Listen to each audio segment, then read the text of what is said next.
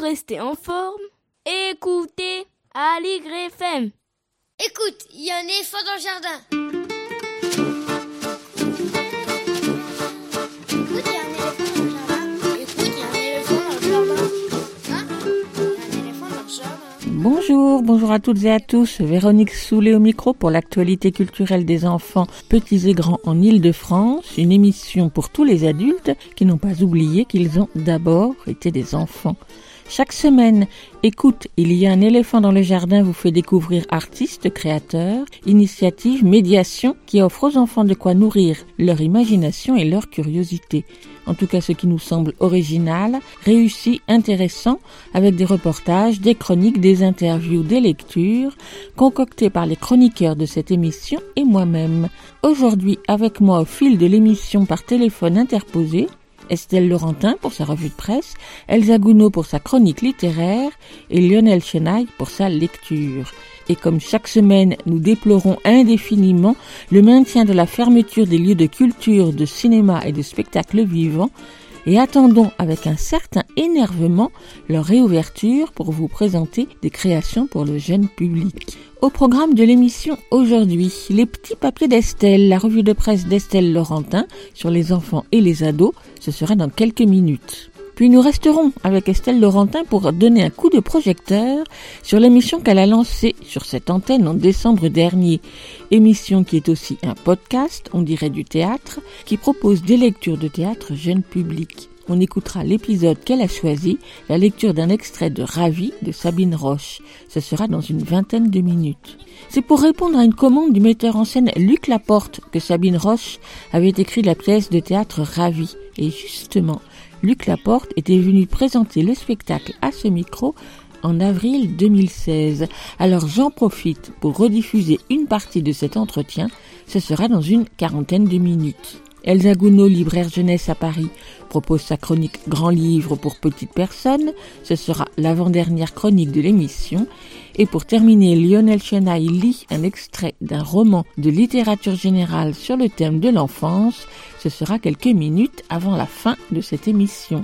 Vous pouvez suivre l'actualité de l'émission sur les réseaux sociaux, Facebook, Instagram, il y a un éléphant dans le jardin, vous abonner à l'émission sur toutes les applications d'écoute de podcasts habituelles, les grosses comme les petites, Écoutez l'émission également sur la plateforme Podcastix qui héberge le podcast de l'émission Podcastix plus écoute il y a un éléphant dans le jardin et recevoir le programme chaque semaine dans votre boîte mail en vous abonnant à la page de l'émission sur Podcastix. Et bien évidemment, l'émission est en rediffusion sur le site de la radio aligrefm.org. Écoute, il y a un éléphant dans le jardin. C'est l'émission qui ouvre des fenêtres sur l'actualité culturelle des enfants. Nous sommes ensemble pour environ une heure et dans la bonne humeur. Il y a un éléphant dans le jardin. eh. Aujourd'hui, j'ai envie de commencer l'émission en dansant, ou plutôt en vous proposant d'entendre le début d'une vidéo que vous avez peut-être vu tourner sur les réseaux sociaux, mise en ligne vendredi dernier et déjà vue des milliers de fois, une vidéo particulièrement revigorante. Jeudi dernier, le temps d'une chanson et de quelques pas de danse savamment orchestrés, la gare du Nord a pris un air de fête et de résistance poétique à la situation imposée du moment. Je n'ai pas compris qui étaient ces musiciens et chanteurs, mais leur flash mob, pour lequel ils ont repris la chanson de HK Danser encore, a mis le sourire sur toutes les lèvres. C'est d'abord l'accordéoniste qui s'est avancé dans le grand hall des départs et des arrivées, et il a lancé quelques notes, puis surgi de partout ont suivi les chanteurs et les chanteuses, le violon, les flûtes, les percus, et même une danseuse des claquettes, et bien d'autres encore, vite entourés par les voyageurs de passage. Pendant une dizaine de minutes, tout le monde a chanté et dansé, puis aussi vite qu'ils étaient apparus, les artistes se sont envolés. Mais la vidéo flash mob de la gare du Nord, elle, est toujours visible sur le net. Et on écoute le début avec les bruits de la gare du Nord, des annonces et de la musique qui surgit.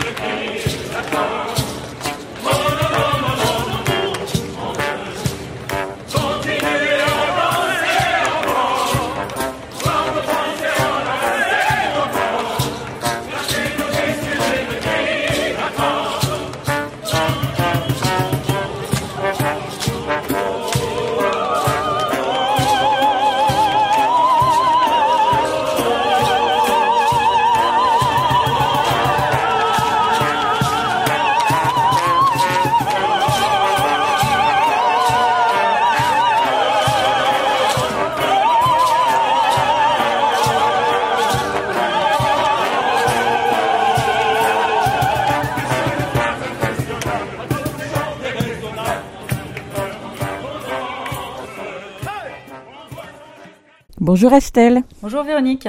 La revue de presse est prête? Oui, elle est prête, ça tombe bien, hein, parce que c'est quand même le moment qu'elle soit prête. Et écoute, aujourd'hui, on va partir un peu se, se promener dans la nature, si tu veux bien. On y va. C'est les petits papiers d'Estelle.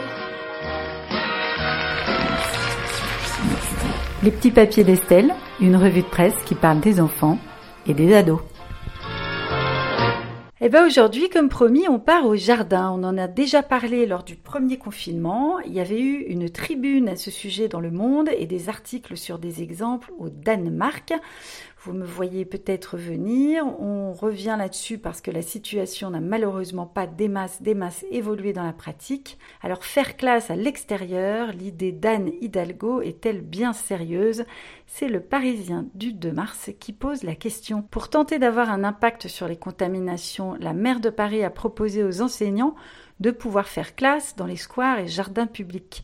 Sécurité, logistique, efficacité, cette déclaration soulève de nombreuses questions. Alors qu'est-ce qu'elle a dit la maire de Paris? Alors le Parisien nous cite euh, sa, sa phrase Nous mettrons à disposition de façon organisée nos squares et jardins publics que nous pourrons aménager à dessein. L'adjoint en charge des espaces verts précise Nous voulons nous inspirer de ce qui existe déjà dans des pays nordiques comme au Danemark. Cette crise nous pousse à innover. Les squares et jardins ne sont pas surutilisés en semaine. Une enseignante du premier degré, membre du syndicat enseignant, je ne vais pas faire de mauvaise prononciation, SNU, IPP, FSU de Paris, trouve l'idée plutôt bonne, mais craint que les 650 écoles ne soient pas logées à la même enseigne selon leur arrondissement. Une théorie qui se vérifie dans les chiffres. Les 2e, 6e, 9e et 10e arrondissements disposent de moins de 5 mètres carrés d'espace vert par enfant scolarisé de la maternelle au collège. Alors à la mairie, on dit bah, piano, piano, hein, nous voulons d'abord entreprendre des démarches expérimentales sur les 3-11 ans avant de s'adresser aux collégiens. Et puis nous n'allons pas brusquer les enseignants et allons commencer avec ceux qui sont volontaires. Il y en a. Sur BFM, toujours le 2 mars, les parents sont partagés. Alors, si c'est possible rapidement, oui, acquiesce un père, mais une mère se montre beaucoup plus sceptique. C'est vrai que ça pourrait faire rêver, mais comment va faire la maîtresse? Pour les matières un peu classiques comme les maths et le français Elle a quand même besoin de matériel, de bureaux, de tableaux, etc.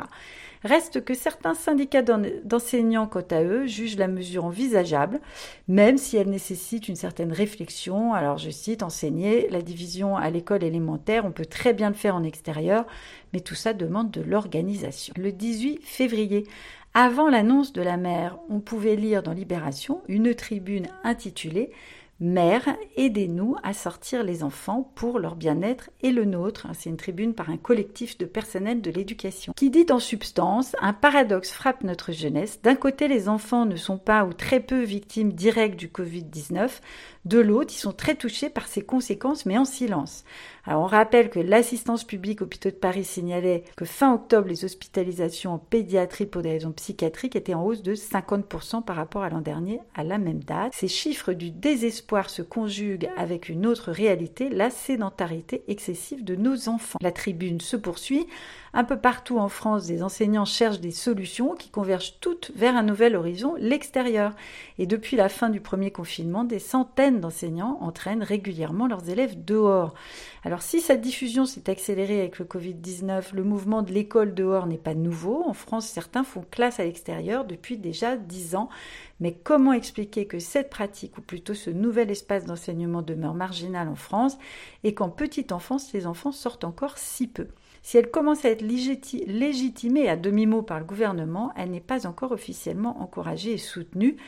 Alors, chère mère, conclut la tribune, facilitez l'accès régulier au dehors pour tous les enfants de vos communes. Et eh bien, appel entendu, semble-t-il, par la mairie de Paris. Et puis sur le site consacré aux actions solidaires qui s'appelle Care News, le 22 février, on passe directement à la pratique avec l'école dans la forêt. Alors dans la vallée de la 16, un centre social décide de développer les activités de soutien scolaire en pleine nature pour accompagner des enfants en difficulté d'apprentissage repérés par les instituteurs. Ils découvrent en forêt un nouveau mode d'apprentissage qui favorise leur concentration, les reconnecte aux vivants et leur permet une liberté de mouvement adaptée, dans ce cas-là, à leurs difficultés de comportement. Directement inspiré des expériences du pédagogue Célestin Freinet, le mouvement des classes en pleine nature s'est développé en France il y a une quinzaine d'années. Apprendre dehors, une alternative qui a fait ses preuves et est à la portée de tous les instituteurs dès lors qu'un coin de nature, même tout à fait banal, n'est pas trop loin de l'école. Alors moi, quand je lis tout ça, j'ai envie de dire... Qu'est-ce qu'on attend? Qu'est-ce qu'on attend? Qu'est-ce qu'on attend pour être heureux? Bon oui, qu'est-ce qu'on attend? Mais en fait apparemment ça bouge si on en croit la Nouvelle République du 18 février qui relate qu'au début du mois, une trentaine de conseillers pédagogiques et de maîtres formateurs des Deux-Sèvres se sont retrouvés bah, dans la nature pour une découverte de l'école dehors. Cette journée initiée par le groupe Classe dehors de la direction des services départementaux de l'éducation nationale et le réseau École et Nature était consacrée à la réflexion comment accompagner les classes dehors et les enseignements dans ce cadre. Suite à la crise du Covid, les mentalités commencent à changer au sein même de l'éducation nationale. Et puis dis donc Véronique, moi franchement à ceux qui nous opposent des arguments météo, je renvoie la phrase de conclusion de cet article de la Nouvelle République. Pratiquée depuis des décennies au Danemark ou en Norvège, cette pratique d'une journée régulière dehors apporte nombre de bénéfices aux enfants. Alors c'est vrai, on n'oublie pas la doudoune, mais enfin si les Danois y arrivent, on devrait quand même s'en sortir. Et puis euh, on va rester dehors, moi je propose, parce que nous dans cette émission, les jardins, on les aime. Alors on va se quitter bah, avec le petit jardin, chanté par les Dutrons, père et fils, une version jazzy, cosy, nature.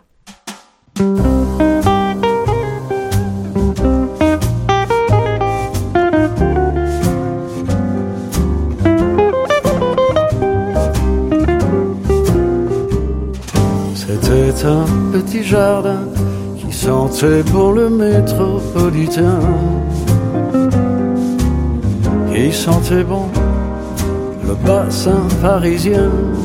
C'était un petit jardin avec une table et une chaise de jardin. Avec deux arbres, un pommier et un sapin. Au fond d'une cour, à la chaussée d'Antin. Mais un jour, près du jardin, passa un homme qui au revers de son veston portait une fleur de béton. Dans le jardin, une voix chantant de grâce, de grâce, monsieur le promoteur. De grâce, de grâce, préservez cette grâce. De grâce, de grâce, monsieur le promoteur.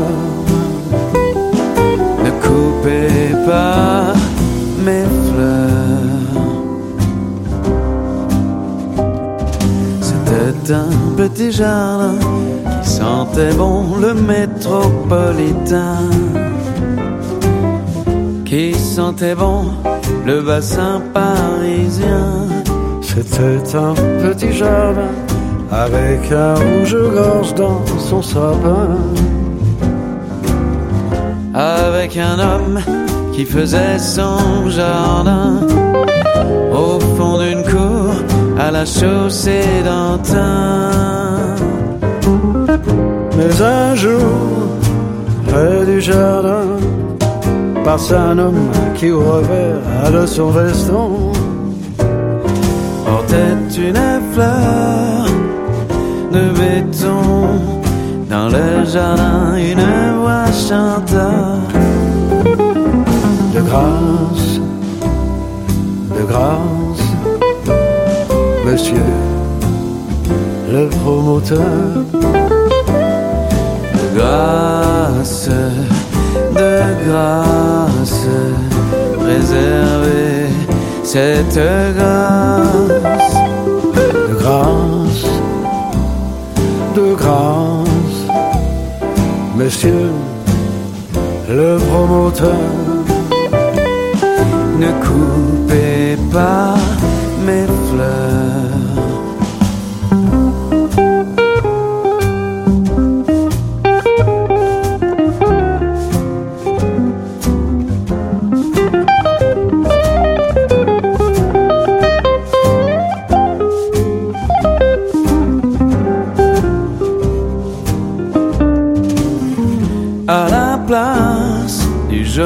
petit jardin, Il y a l'entrée d'un souterrain où sont rangés comme des parpaings les automobiles du centre-Rhin. C'était un petit jardin au fond d'une cour à la chaussée d'Antin. C'était un petit jardin au fond d'une cour à la chaussée d'Antin.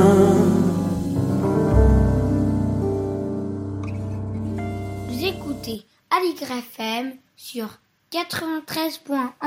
Vous l'écoutez à l'IGRAFM 80 gradins.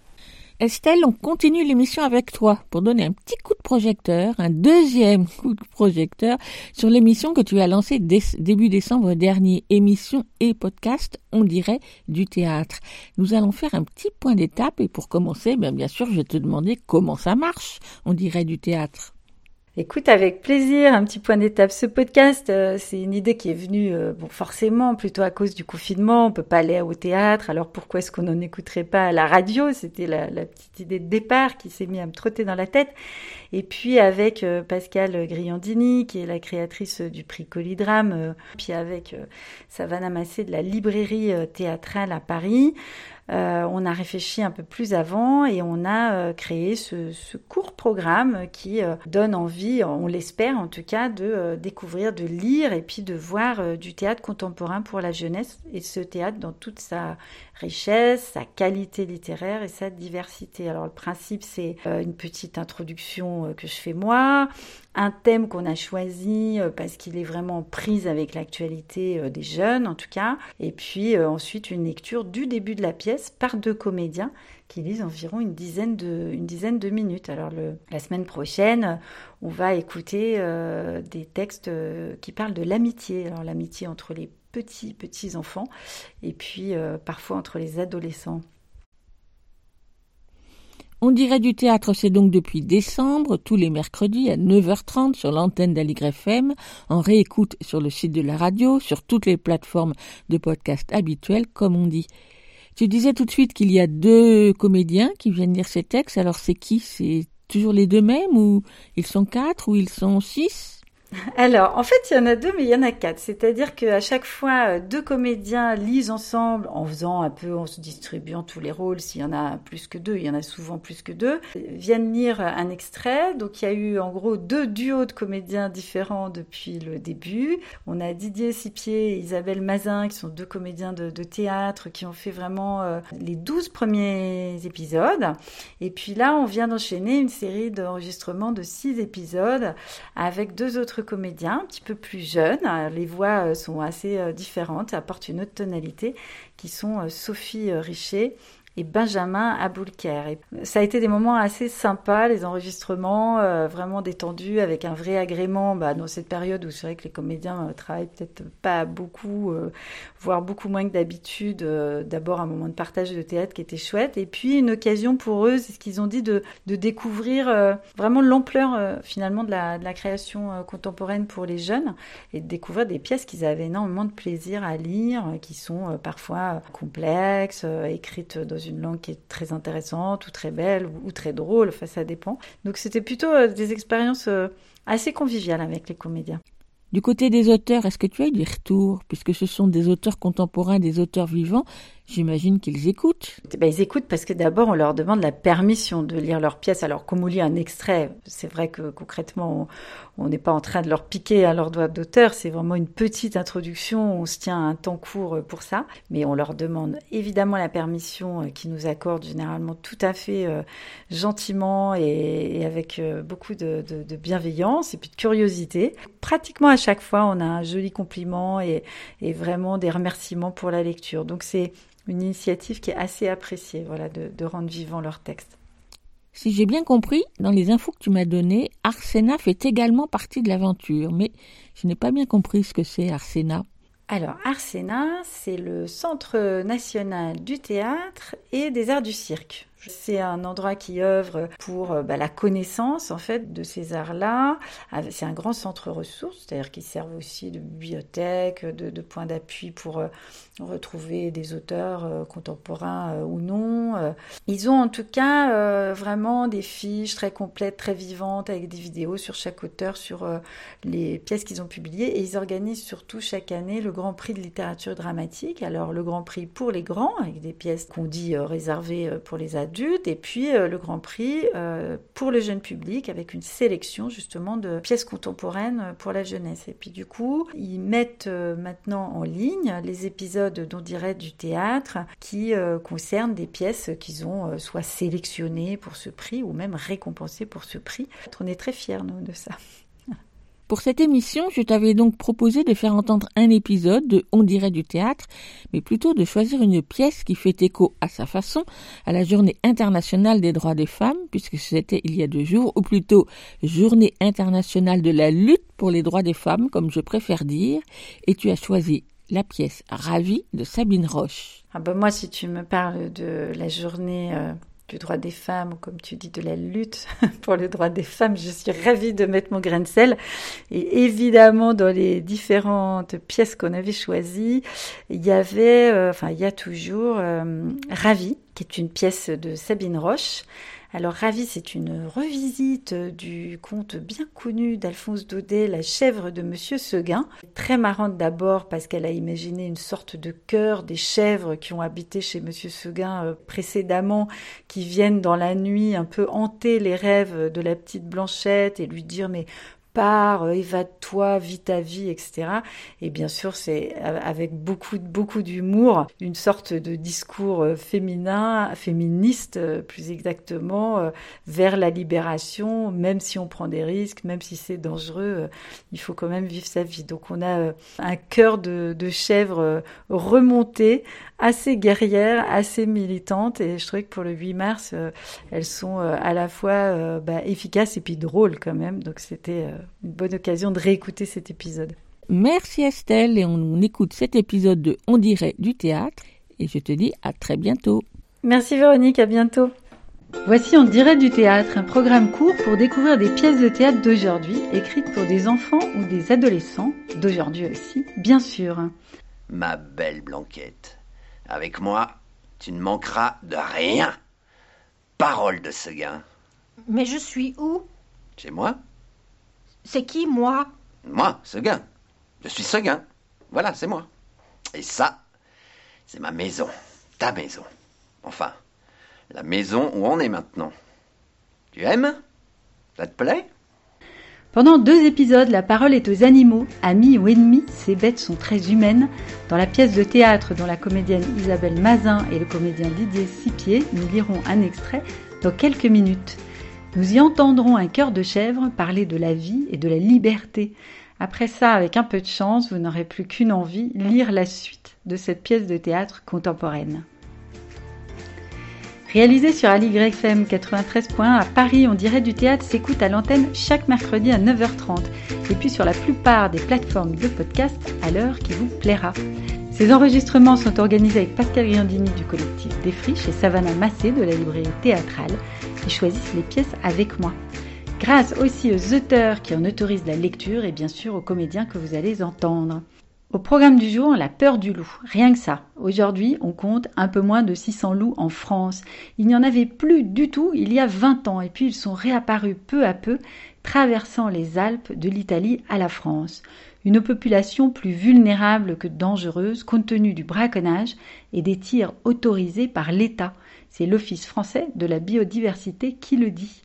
Ces animaux continuent cependant d'occuper une place de choix dans le palmarès des méchants qui font peur, mais pas seulement. Dans le Petit Chaperon Rouge, ou dans l'histoire de la chèvre de Monsieur Seguin, ce seigneur des bois est aussi indubitablement attirant. Et c'est dans cette veine que l'auteur de la pièce Ravie qu'on va vous lire aujourd'hui a plongé avec humour et délice pour camper des chevrettes bien décidées à le rencontrer et à l'appel du loup a enfin brisé leur chaîne. Car si la petite Blanquette, la septième chèvre de Monsieur Seguin, assoiffée de liberté veut voir la montagne, le cœur des chèvres qui hantent ces nuits pour lui dépeindre un loup séduisant et effrayant à la fois rend peu à peu cette envie irrépressible. Sandrine Roche, qui est autrice, comédienne et metteuse en scène, réadapte dans une langue très moderne et drôle la chèvre de Monsieur Seguin d'Alphonse Daudet. Le message Oser goûter à la beauté et à la liberté, crier au monde son existence et sa singularité, comme ces chèvres guerrières militantes qui invitent le lecteur à revoir toujours les limites de son propre monde. Tout un programme.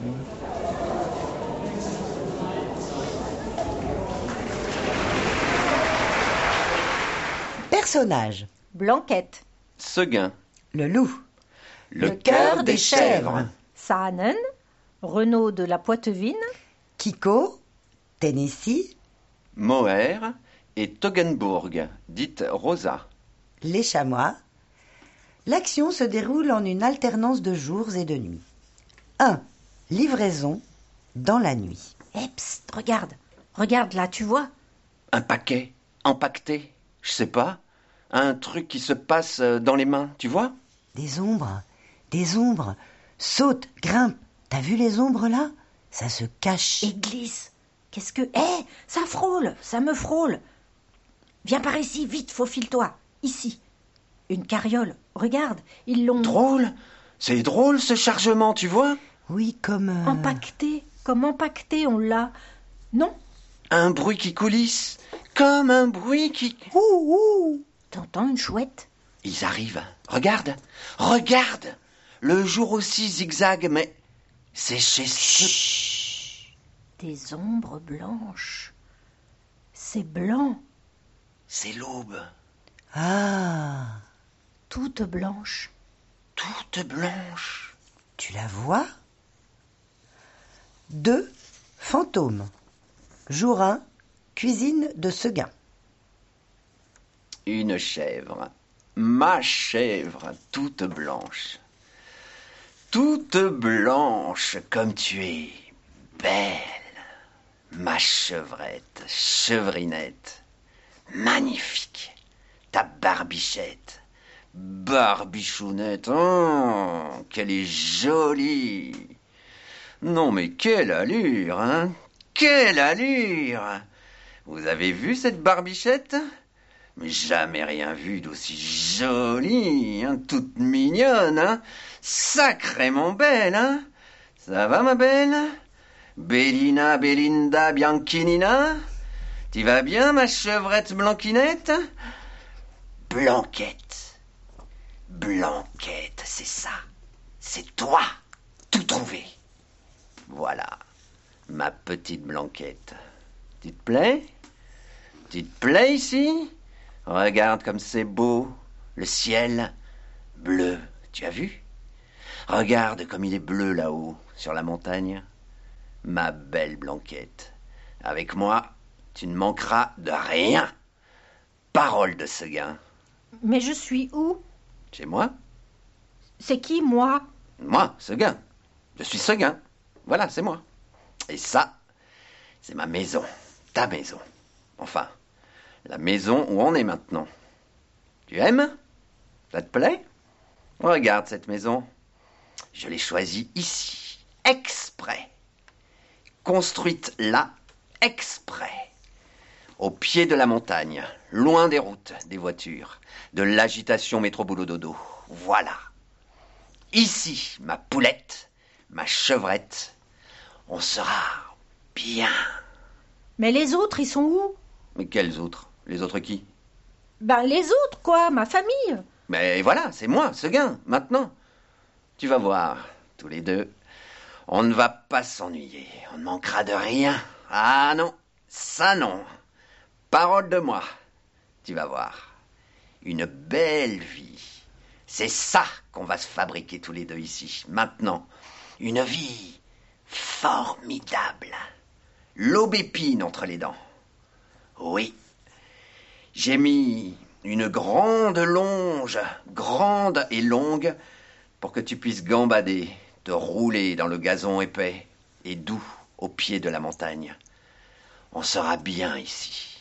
C'est chez toi. Mais t'es tout seul ici? Ben oui. T'as pas de femme? Ben non. Pas d'enfant? Non. Pas de poule? Pas de cochon? Pas de bœuf? Pas d'âne? Non, non, que toi. Oui, toi seulement.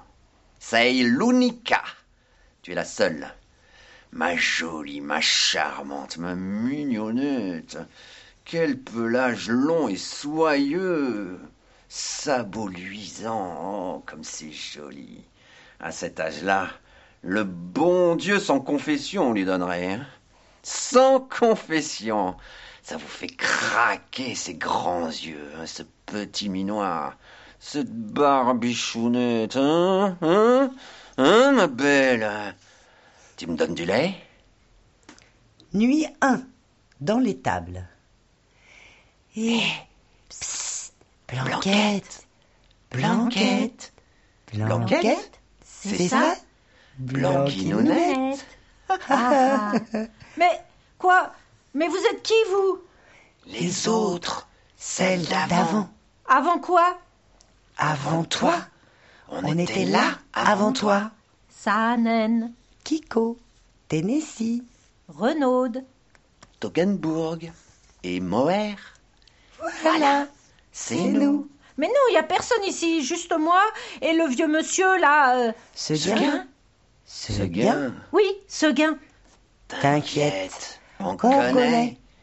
On est parti, mais avant, on était là, nous aussi. À ta place. Eh ben quoi? Vous revenez maintenant? En quelque sorte. Disons qu'on fait une visite de courtoisie. On voudrait te parler, t'avertir. On est poli, il faut pas croire. Ici, on connaît, on a vu. Tu peux nous faire confiance. Mais me parler de quoi? Ce qu'on va te raconter, ma blanquiquinette, c'est pas joli joli. Attends-toi à frémir. T'es là, tout tranquille. Tu te doutes de rien. Tu crois que tout va bien. Mais les ennuis commencent, ma belle. Ne font que commencer. Eh, vous voudriez pas me laisser dormir? C'est la nuit et j'ai pas trop envie de discuter en fait. Dis donc, Blanquette, t'as pas les gambettes qui te démangent Non. T'as pas la nostalgie du grand air Là tout de suite non. T'étais où avant, Blanchinette des bois Je sais pas, dans un pré, une forêt. Toute seule Non. Attachée Non. Ben voilà, on y est. Bienvenue Blanchette. Tu es la septième. La septième quoi? La septième chèvre de Seguin. On peut dire qu'il en consomme. Pas une qui a passé plus d'une semaine dans l'enclos. Toutes disparues sans laisser de traces. Et on sait de quoi on parle. Tu te rends compte? Il y a comme un problème, non? Alors nous, on s'est dit, la septième, c'est la dernière. Basta. Suffit. Faut agir. Et voilà, on est venu te voir. Vous essayez de me faire peur ou quoi? C'est la nuit, on pourrait peut-être discuter de tout ça demain? Demain? Mais elle comprend rien. Trop jeune, manque d'expérience. Faut mettre le paquet. Écoute, Blanquette, on va être clair. T'as vu la montagne là-haut Oui Vraiment bien, hein? Chaque détail, rien ne doit t'échapper. Oui, je vous dis. Eh bien, profites-en bien. C'est un beau tableau que tu vas pouvoir admirer jusqu'à la fin de tes jours. Pas question d'y mettre les pieds. Ce gars a bien trop la frousse. Trop peur de lèvres folles. Trop peur qu'on attrape un rhume, une indigestion, qu'on se fasse mal à une papate en discutant avec un écureuil. Oublie tes rêves de liberté et achète-toi un fauteuil roulant. Chez Seguin, on manque de rien. Ça, non. Juste de compagnie, d'air, de grands espaces et d'oxygène. Mais on dort bien, on mange bien et surtout on est peinard. Brave monsieur Seguin, on est bien tranquille ici. Brave monsieur Seguin. Bon, moi, je suis vraiment crevée, alors excusez-moi, mais je vais dormir maintenant. La montagne, on verra demain. Tu veux dormir Eh bien, dors. Sur tes deux oreilles, vas-y. Mais tu ne viendras pas te plaindre. Y a pas intérêt. On t'aura prévenu. Salut. Salut. Vous venez d'entendre un extrait de Ravi de Sandrine Roche aux éditions théâtrales Jeunesse. Cet extrait est lu par Isabelle Mazin et Didier Sipier avec l'aide bienvenue pour renforcer le cœur des chèvres de Pascal Griandini. J'espère que cet extrait vous aura donné envie de voir Ravi sur scène. Pour cela, dès que les théâtres réouvrent, guettez le programme près de chez vous et en attendant, réécoutez en direct du théâtre sur Deezer, Google Podcast, Teacher et d'autres plateformes de podcast, ainsi bien sûr que sur aligrefm.org. Vous écoutez Aligre FM sur 93.1. Vous l'écoutez à l'IGRAFM 80 grades à 20. C'était un épisode de On dirait du théâtre proposé par Estelle Laurentin chaque mercredi à 9h30 sur Aligre FM et on réécoute un peu partout en podcast. Ravi de Sabine Roche a fait l'objet de plusieurs mises en scène, je crois, mais il y a déjà un petit moment. La première, c'était celle de Luc Laporte de la compagnie Contre-Ciel en 2015, puisque Sandrine Roche a écrit Ravi à sa demande, une commande d'écriture donc. C'est ce que nous avait expliqué Luc Laporte, venu à ce micro en avril 2016 pour présenter son spectacle Ravi. Je vous propose de l'entendre évoquer sa vision de l'histoire de la chèvre de Monsieur Seguin. Ce sera juste après avoir écouté le début de la chèvre de Monsieur Seguin dans sa version originale, celle d'Alphonse Daudet. Il y en a eu des dizaines de versions sonores et moi j'ai choisi celle dite par Jacques Props, mise en musique par la fanfare du loup. C'est un livre-disque paru aux éditions suisses Quicanquois en 2005. On écoute le début. Monsieur Seguin n'avait jamais eu de bonheur avec ses chèvres. Il les perdait toutes de la même façon. Un beau matin, elles cassaient leurs cordes, s'en allaient dans la montagne, et là-haut, le loup les mangeait. Ni les caresses de leur maître, ni la peur du loup, rien ne les retenait. C'étaient, paraît-il, des chèvres indépendantes, voulant à tout prix le grand air et la liberté. Le brave monsieur Seguin, qui ne comprenait rien au caractère de ces bêtes, était consterné. Il disait C'est fini. Les chèvres s'ennuient chez moi. Je n'en garderai pas une. Cependant, il ne se découragea pas.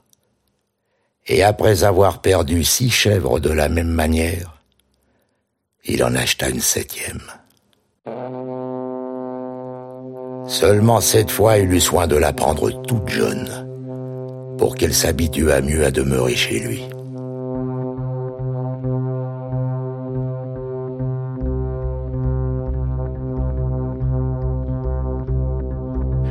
Ah, qu'elle était jolie, la petite chèvre de Monsieur Seguin. Qu'elle était jolie avec ses yeux doux, sa barbiche de sous-officier, ses sabots noirs et luisants, ses cornes zébrées et ses longs poils blancs qui lui faisaient une houppelande. C'était presque aussi charmant que le cabri d'Esmeralda. Et puis, docile, caressante, se laissant traire sans bouger, sans mettre son pied dans les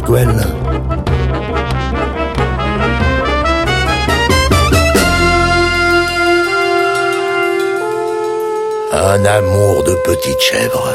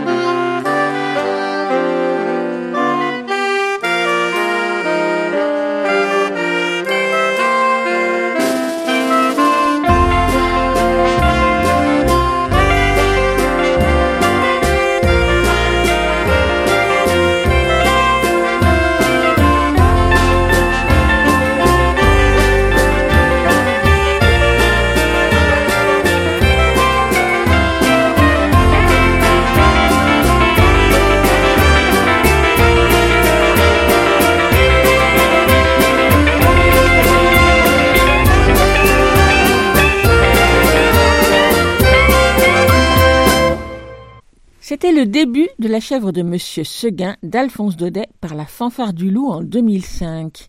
Lorsqu'Estelle Laurentin m'a proposé de diffuser l'épisode de On dirait du théâtre avec la lecture de la pièce Ravi de Sabine Roche, je me suis souvenu avec quel plaisir j'avais vu cette pièce dans la mise en scène de Luc Laporte de la compagnie Contre-Ciel il y a maintenant cinq ans, mêlant projection, marionnette, comédien et le formidable musicien jazz Fred Costa. Aussi cela m'a-t-il donné l'idée et l'envie de vous faire entendre quelques extraits de son interview à ce micro lorsqu'il était venu dans cette émission en avril 2016, non pas vraiment pour l'entendre parler de sa mise en scène, puisqu'on ne pourra malheureusement plus la voir et surtout pas en ce moment, mais plutôt pour évoquer sa lecture, sa vision de la chèvre de Monsieur Seguin et de sa réécriture par Sabine Roche à la demande de Luc Laporte. Et ma première question a été pour lui demander de parler du titre de la pièce Ravi. Pourquoi ce titre? Micro. C'est une commande de texte. Je travaille beaucoup en commandant des textes à des auteurs vivants.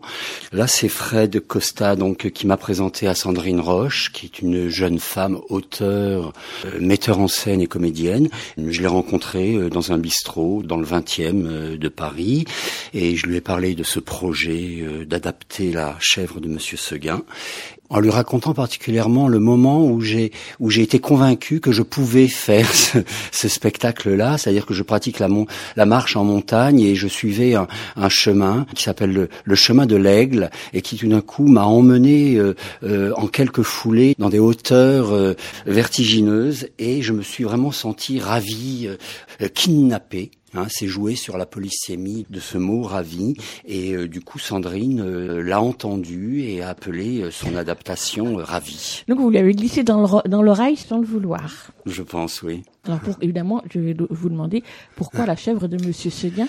C'est un texte qui a quand même une résonance scolaire dans notre mémoire. Oui, c'est une résonance scolaire, mais justement, c'est quelque chose que l'on partage tous. Donc je ne sais pas si les toutes jeunes générations, si on raconte cette fable et ce conte aux toutes jeunes euh, générations, mais je sais que euh, euh, c'est vraiment un patrimoine de l'enfance. C'est quelque chose que l'on partage.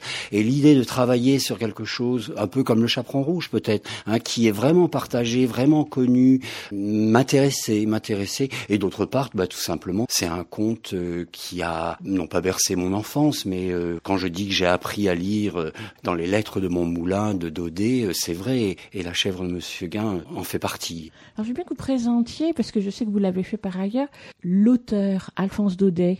Oui. évidemment, vous vous éloignez dans la pièce, mais vous avez joué en résonance, vous avez travaillé en résonance par rapport à Alphonse Daudet, non? Oui, Alphonse Daudet, bah, c'est aussi un paradoxe, c'est-à-dire que c'est un homme euh, profondément réactionnaire. Donc, euh, fin du 19e siècle, par exemple, son, sa non-compréhension de la Commune de Paris. Il, il traitait la Commune de Paris d'une euh, d'une façon méprisante comme une guerre de nègres. Je sais pas trop ce que ça veut dire, mais c'est les mots qu'il utilisait. Donc, très très réactionnaire. Ce qui est absolument catastrophique pour lui, c'est qu'il était chroniqueur au Figaro et que euh, ça marchait bien pour lui. Hein, ça marchait très bien. Il a eu du succès avec son écriture. Il a fait un beau mariage, donc qui lui a donné accès à, des classes supérieures de la société. Et il a financé euh, ce premier brûlot antisémite qui s'appelle euh, La France juive d'Édouard Drummond en 1886. Et ce brûlot antisémite, La France juive, a servi de bible presque pour les antisémites internationaux qui suivront et on sait euh, quel chemin vers l'indicible et vers la catastrophe, euh, en particulier de la Shoah et ainsi de suite. quoi. Et les nazis, vraiment, c'était une référence ce livre-là. Donc euh, quand on sait que c'est Alphonse Daudet qui a financé l'édition de ce livre, et on le voit effectivement sur une photo avec son fils, le fils de Daudet, très grand militant anti-Dreyfusard. Quoi bon, c'est vraiment la, la France sombre et réactionnaire. Donc il faut replacer tout ça dans son époque, mais quand même ça laisse des Donc ce n'est pas le bonhomme qui vous intéressait pas du tout. Moi, ce qui m'a intéressé dans le bonhomme, c'est que ses parents étaient euh, soyeux à Nîmes, qu'ils ont fait euh, euh, avec avec l'avènement de l'industrialisation, ils ont fait faillite, ils sont montés à Lyon. Daudet est arrivé à 19-20 ans à Paris, tout seul, sans fortune, sans argent. Il a commencé à faire des papiers à droite, à gauche, à écrire, et très vite son talent a été reconnu parce qu'il a un réel talent. Il faut lire le petit chose, il faut lire la chèvre de Monsieur Seguin, les pages magnifiques quand la chèvre arrive dans la montagne, c'est une espèce d'allégorie de la nature euh, toute vibrante et magnifique. Et il y a de très très belles pages. N'empêche, c'est pas du texte de Dodé dont vous êtes parti. Voilà, pas du tout, pas du tout. du texte de Sandrine. Alors, je veux bien que vous présentiez le spectacle à votre façon. C'est une réécriture euh, de ce conte, de cette histoire, mais euh, en s'interrogeant sur le prix de la liberté. Hein, il est question de ça. Euh, ce conte a été écrit par Daudet comme un avertissement. Voilà ce qui t'en coûtera de vouloir vivre libre. Hein. Pour lui, il valait mieux vivre attaché à la corde de son piquet plutôt que de, de prendre le risque de vivre et de conquérir sa liberté et de risquer l'accomplissement de soi. Il est question de ça. Mais est-ce que l'on pouvait cette dans cette relecture dire partez jeunes gens, jeunes filles dans la montagne, il n'y a aucun danger Non. Donc euh, il fallait que le risque du loup demeure. Et c'est pour ça que Sandrine Roche a construit son adaptation sur le retour des six chèvres précédentes. Parce qu'il est dit dans le conte mm. que c'est la sixième c'est la septième chèvre de monsieur Seguin euh, Et lui n'en cite qu'une seule, il parle de Renaud mais voilà, mais qu'est-ce qu'il a devenu quoi à ces autres chèvres euh, Voilà, donc c'est des récits dans le récit qui s'enchassent dans Ravi pour raconter euh, comment on se fait manger, comme dit Sandrine Roche, l'auteur, se faire manger, d'accord, mais ça dépend comment. Alors je veux bien qu'on parle des différents personnages, et évidemment les principaux que sont Blanquette et Monsieur Seguin. Oui. Donc sur lesquels vous avez fait le choix l'un d'être en chair et en os, comme oui, je le disais, sur, sur, scène avec euh, son Marcel et, et son air un peu gauche il met complètement euh, enjôleur avec Blanquette, et puis mhm. elle, euh, effectivement enfermée dans son caddie, manipulée par la comédienne, et qui en même temps euh, est très libre de ses mouvements quand même. Le travail en répétition a provoqué de vifs débats entre nous, chacun défendant son personnage.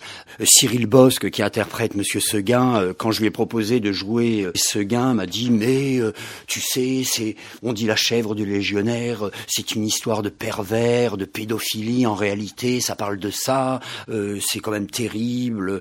Léa Ross, qui jouait la chèvre, qui manipule et interprète la chèvre, me dit mais c'est quoi cette histoire?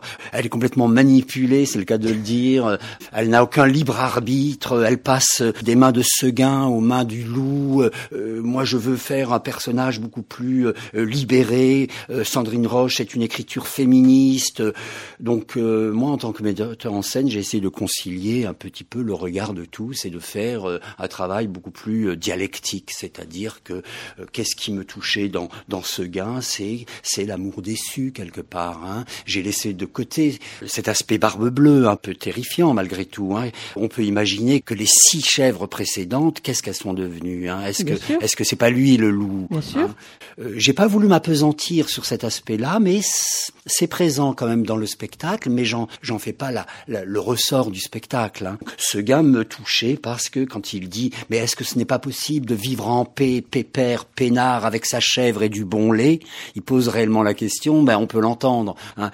Et puis euh, Léa, Léa Ross avec euh, avec Blanquette, eh bien il faut il faut qu'elle trouve son chemin aussi euh, de libération, c'est-à-dire qu'en même temps l'adaptation ne dit pas la fin on voit les sept chèvres, les six chèvres précédentes se faire manger de différentes façons. Des fois, c'est délicieux de se faire manger. Des fois, c'est cruel et, sanglant.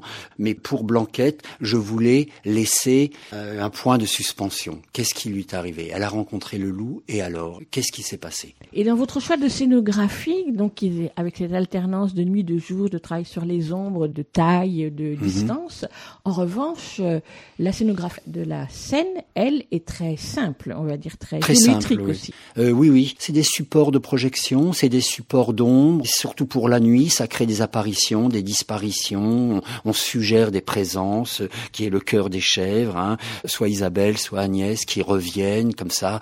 Elles sont mystérieuses. Hein. Fred Costa aussi a fait un, un gros travail sur le son, c'est-à-dire qu'on a choisi que le cœur des chèvres était sonorisé avec un petit micro euh, à chef, hein, un petit micro euh, casque, euh, micro cravate.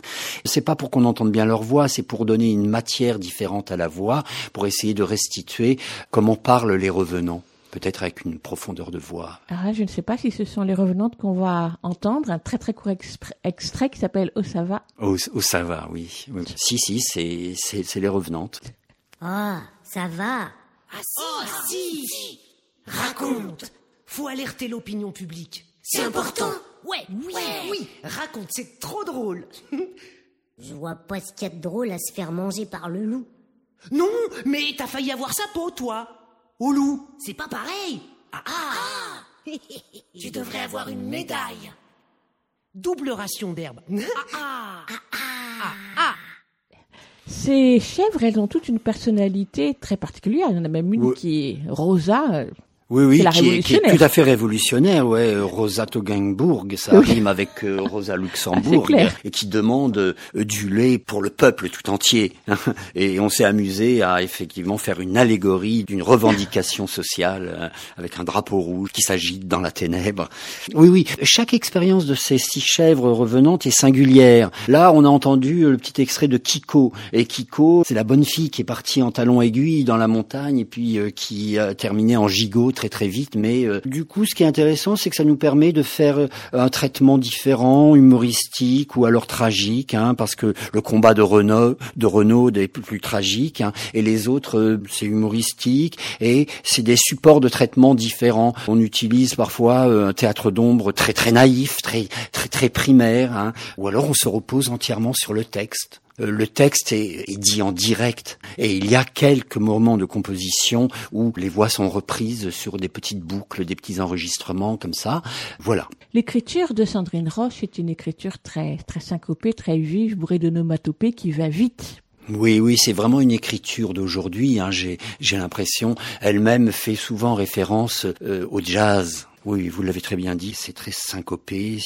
C'est, une écriture rythmique. Ouais. Ravi, c'est la combientième création de Euh, la compagnie Contre Ciel La compagnie Contre Ciel, euh, ça va être quelque chose comme une petite dizaine une dizaine de, de créations où j'ai euh, en général je, je sollicite effectivement euh, euh, des auteurs vivants euh, comme Joël Joanneau, Marilyn Laplante, euh, les, les noms m'échappent là, la principale m'échappe, comment Rouby, Fabienne Rouby, voilà, avec qui j'ai fait un travail magnifique d'écriture parce que on avait à cette époque d'insouciance, on avait le luxe de travailler avec des allers-retours entre l'écritoire et le plateau, et ça c'est formidable. Je n'ai pu le faire qu'avec Fabienne Fabienne Rouby, Sandrine Roche aussi. Sandrine Roche, c'était tout à fait particulier parce que je lui ai fait part de mon désir d'adaptation avec un projet déjà d'adaptation. Ça a eu une résonance immédiate chez elle. Elle s'est emparée du projet, elle s'est isolée euh, pendant trois semaines et elle m'a envoyé un texte et euh, elle m'a dit c'est ça.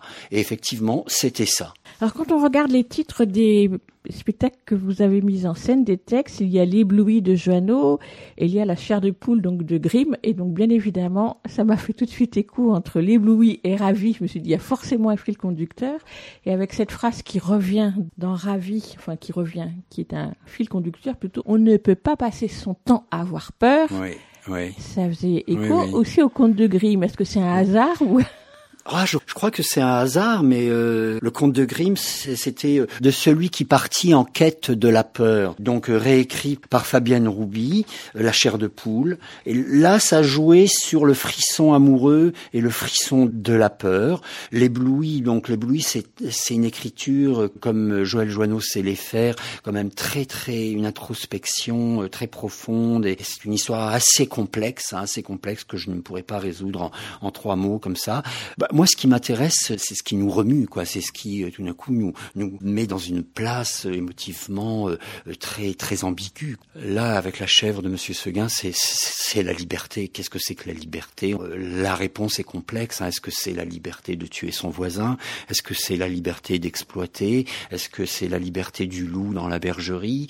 Qu'est-ce que ça veut dire? Est-ce que la loi n'est faite que pour réprimer ou est-ce que la loi ne protège-t-elle pas? Voilà, moi j'ai découvert tout ça en travaillant sur ce sur ce texte. Euh, se juxtapose d'autres thématiques. Effectivement, euh, euh, c'est le passage de l'enfance par l'adolescence, laisser sa vieille peau d'enfant pour devenir adulte.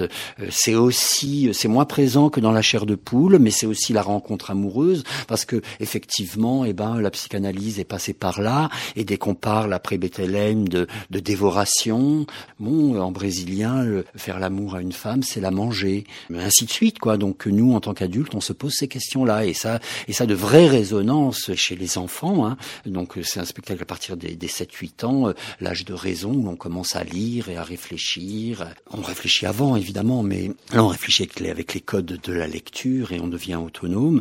Et les adolescents pour lesquels on a joué, c'est-à-dire des enfants de 12 ans, euh, le spectacle marche formidablement bien, Ouais. quoi. Les filles euh, résonnent très spectacle. très fort, ouais. Vous écoutez Aligre FM sur 93.1. Vous l'écoutez à l'Igrafem 80 gradins.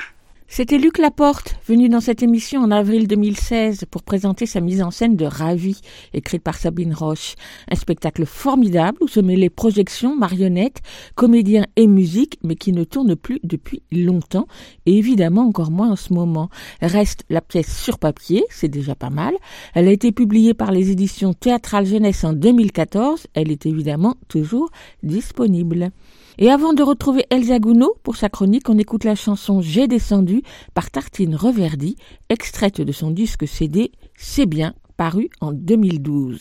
J'ai descendu dans mon jardin, j'ai descendu dans mon jardin pour y cueillir du romarin. Gentil coquelicot, mesdames, gentil coquelicot, gentil coquelicot, mesdames, gentil coquelicot nouveau. J'en avais pas cueilli trois brins, j'en avais pas cueilli trois brins, car au signal vint sur ma main. Gentil coquelicot, mesdames, gentil coquelicot nouveau. Gentil coquelicot, mesdames, gentil coquelicot nouveau. Car au signal vint sur ma main, car au signal vint sur ma main. Il me dit trois mots en latin. Mais le latin, j'y comprends rien. Et les rossignols, ça me rend folle.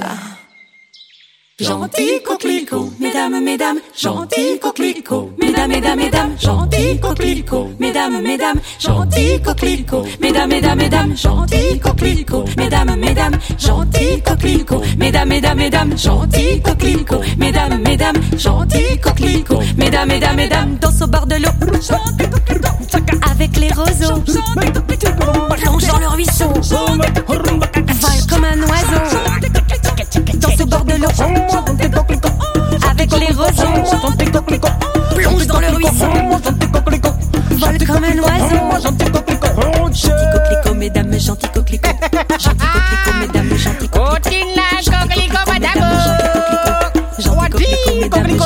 Koliko cara sa mulai mulai tinapar tak ni meu dari ko tena tim lama mitne balu tane balu tane riva ti vinte piano tata oye. Belu pada ole reo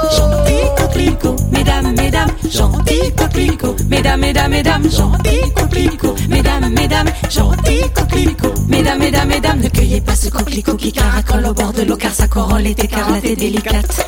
Ne cueillez pas ce coquelicot qui caracole au bord de l'eau car sa corolle est écarlate et délicate. Ce coquelicot qui caracole au bord de l'eau car sa est écarlate et délicate. Gentil coquelicot, mesdames, mesdames, gentil coquelicot, mesdames, mesdames, mesdames, gentil coquelicot, mesdames, mesdames, gentil coquelicot, mesdames, mesdames, mesdames.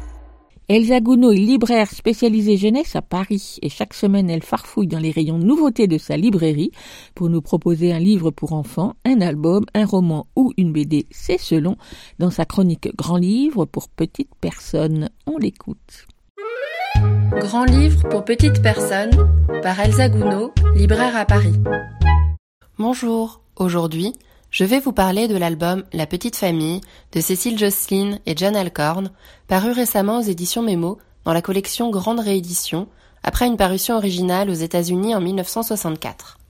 Vous l'avez peut-être remarqué si vous écoutez régulièrement ces chroniques, j'ai un goût tout particulier pour le patrimonial, pour les rééditions d'anciens livres pour enfants, que je connaissais déjà ou non, et qui me fascinent tant par l'intérêt historique de telles rééditions que par la mise en valeur de fonds importants et du travail de nombreux auteurs et illustrateurs, parfois oubliés le temps passant. En cela, les éditions Mémo font un travail remarquable de réédition de nombreux auteurs fascinants au fil de leur découverte et éditent également de fantastiques monographies de certains de ces auteurs.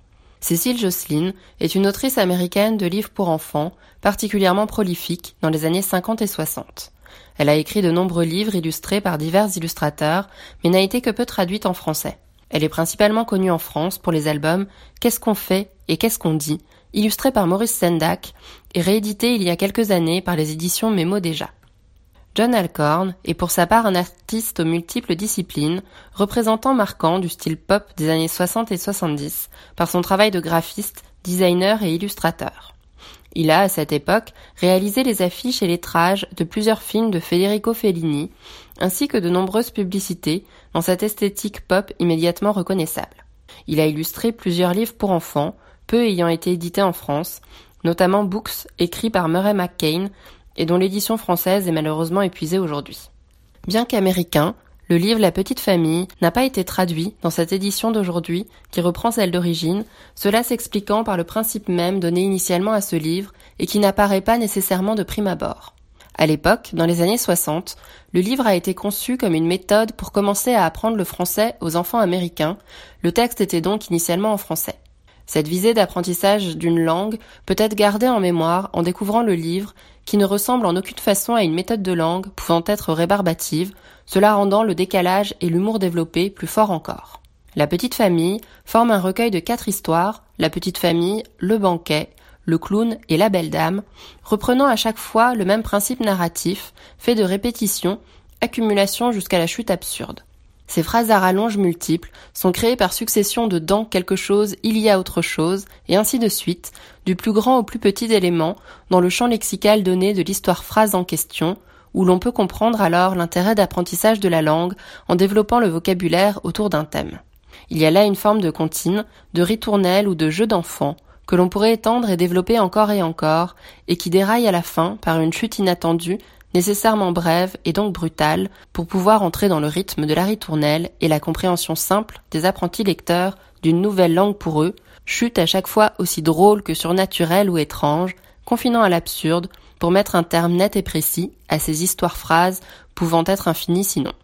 Ainsi, dans la première histoire autour du foyer, on part de la maison, en passant par le père ou le bébé, et on finit par le crocodile, suivi de l'expression Adieu petite famille. Ces courtes histoires, comme des boucles narratives simples, s'avèrent alors, au-delà de leur objectif éducatif premier, très drôles à raconter à des enfants dès un jeune âge pour leur brièveté, leur rythme et leur chute savoureuse.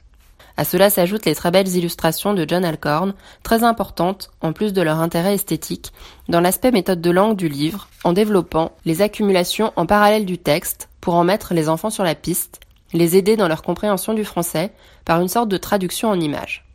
Ces illustrations au style rétro sont faites à la plume et rehaussées d'aplats de couleurs franches, très pop, caractéristiques du travail de l'illustrateur.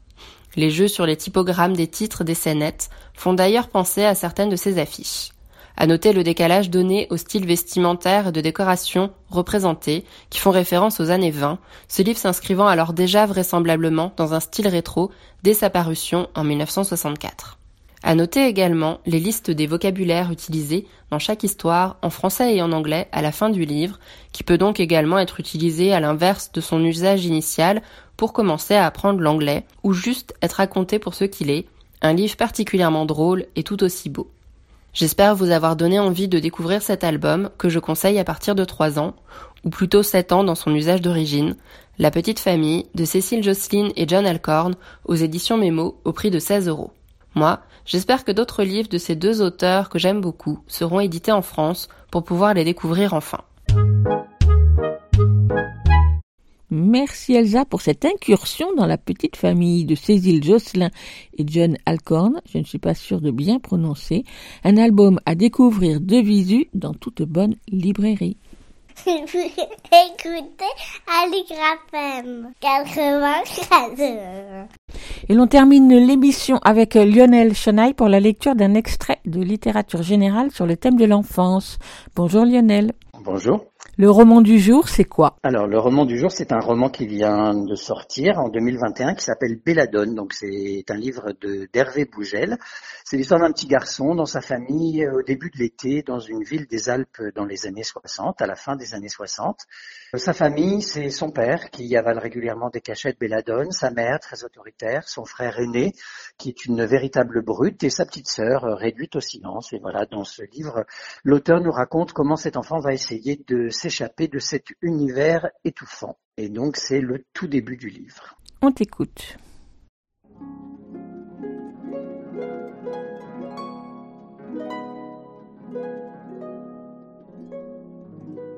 Dimanche 24 juin. Le dimanche à midi, c'est poulet aux olives. Mon père, un torchon accroché à l'un des passants de sa ceinture, touille les morceaux de volaille mêlés aux herbes parfumées, qui remontent dans les bulles de la cuisson du fond de la marmite. Le dimanche à midi, c'est poulet aux olives et purée maison. Ce matin, ma sœur Brigitte et moi avons joué à la lisière du petit bois avec les Chabert, Sylvie et son frère Bernard. Le petit bois est planté tout près des immeubles. Quelques troncs, une haute haie bien taillée. Ici, l'osserand, le concierge des HLM, vient déposer poussant sa brouette, puis à fourche pleine, des paquets de feuilles mortes, des amas d'herbes coupées. C'est un lieu peuplé de chats sauvages. Il tue des oiseaux, des souris qu'il chasse, cavalant sur les poutres. Des chats cracheurs. Si l'on approche, de la griffe ils nous menacent, hargneux. Nous retrouvons des ailes déchirées, des plumes, des petits os brisés. Pas question d'aller vous amuser là-bas, je l'ai déjà dit. Les chats vous crèveraient les yeux, commande ma mère. Sylvie et Bernard Chabert sont venus tôt. Sans doute leurs parents les ont-ils fichus dehors, avoir la paix. Il fait doux, l'été s'installe. Dans la cuisine, notre mère s'affaire, couteau pointu en main. Mon père dort encore dans la chambre où jamais nous ne pénétrons. Sur la table de formica jaune gît le poulet, croupion béant, tête tranchée. Le trou du cul de la poule, le trou du cul de la poule, crie Brigitte excitée. De ses doigts déjà noirs, elle palpe la bête roide. Notre mère l'écarte d'une main à l'épaule. Dans le petit hall de l'entrée, les Chabert patientent. Bernard danse d'un pied sur l'autre. Sylvie est sage, les mains croisées dans le dos, grosse et laide, boudinée dans une robe bleue. Des lunettes au verre épais, serties d'une lourde monture, ravinent les ailes de son nez en trompette. Son frère a le visage mince, le menton pointu souligné d'une profonde fossette. Un épi émerge de son crâne. Ses yeux sont gros, ronds, verts. Je connais mal Chabert. Nous ne fréquentons pas la même école. Je suis au Colombier, l'école des garçons. Lui est à Saint-Joseph, chez les curés. Chabert le cateau, la gueule de grenouille. On lui parle comme ça dans le quartier. Brigitte a organisé cette matinée de jeu. J'ai suivi sans en avoir vraiment envie. Je sais que je vais m'ennuyer. Tous les quatre, nous quittons l'appartement. Short et chemisette bleue pour moi, robe rouge et bob jaune vissés sur le crâne pour Brigitte.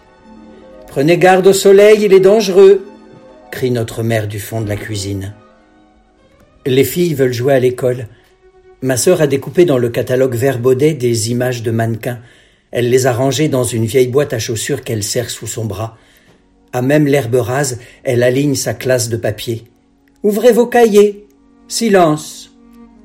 Avec Chabert, nous grimpons aux premières branches d'un arbre, un énorme poirier qui pousse en solitaire, déjà orné de fruits verts. J'écarte les feuilles vives. J'aperçois les fenêtres ouvertes de la cuisine. Notre mère doit procéder à la découpe du poulet. D'un geste de bouchère tout à l'heure, elle a arraché les tripes, ramassées en paquets dans sa main. Écœuré, je me suis détourné. Puis elle a réservé le cœur et le foie. Prendre garde surtout à ne pas crever le fiel.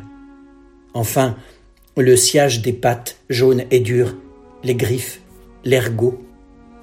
Des molettes coques comme les tiens, a ricané Lucien, mon frère aîné, qui passait là en cuissard, préparant ses bidons avant de s'en aller à son entraînement de cycliste.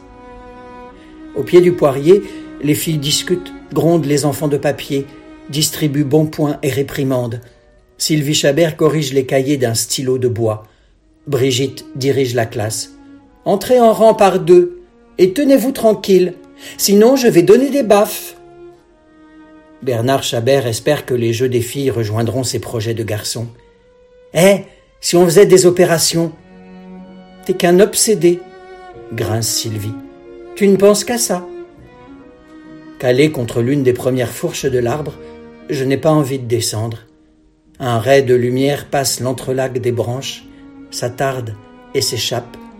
Ça sent le neuf, le vert, le chaud, l'été nouveau, bien né. Merci Lionel. Tu nous rappelles le titre du roman? Oui, ça s'appelle Belladone d'Hervé Bougel et c'est paru aux éditions Bûche et Chastel en 2021. Merci et à la semaine prochaine. À la semaine prochaine. Écoute, il y a un éléphant dans le jardin, c'est fini pour aujourd'hui. Nous vous donnons rendez-vous la semaine prochaine, même jour, même heure, même fréquence. En attendant, vous pouvez réécouter cette émission ou les précédentes sur vos applications habituelles d'écoute de podcast ou bien sur Podcastix qui héberge le podcast. En vous abonnant sur la page de Podcastix, vous recevrez chaque semaine dans votre boîte mail le programme de l'émission et toutes les références des livres et des disques dont nous avons parlé aujourd'hui. Podcastix plus écoute, il y a un éléphant dans le jardin et vous arriverez sur la bonne page. Et bien sûr, les émissions sont aussi en écoute sur le site de la radio aligrefm.org. À la semaine prochaine. À plus. À la prochaine. À plus. À la prochaine. À plus. À la prochaine. J'ai déjà essayé d'envoyer un message par votre radio, j'y ai renoncé, il y a trop d'interférences. Oui, je vois. Tous nos programmes sur internet. C'est www.aligrefm.org. Ah, Internet est sur ordinateur maintenant?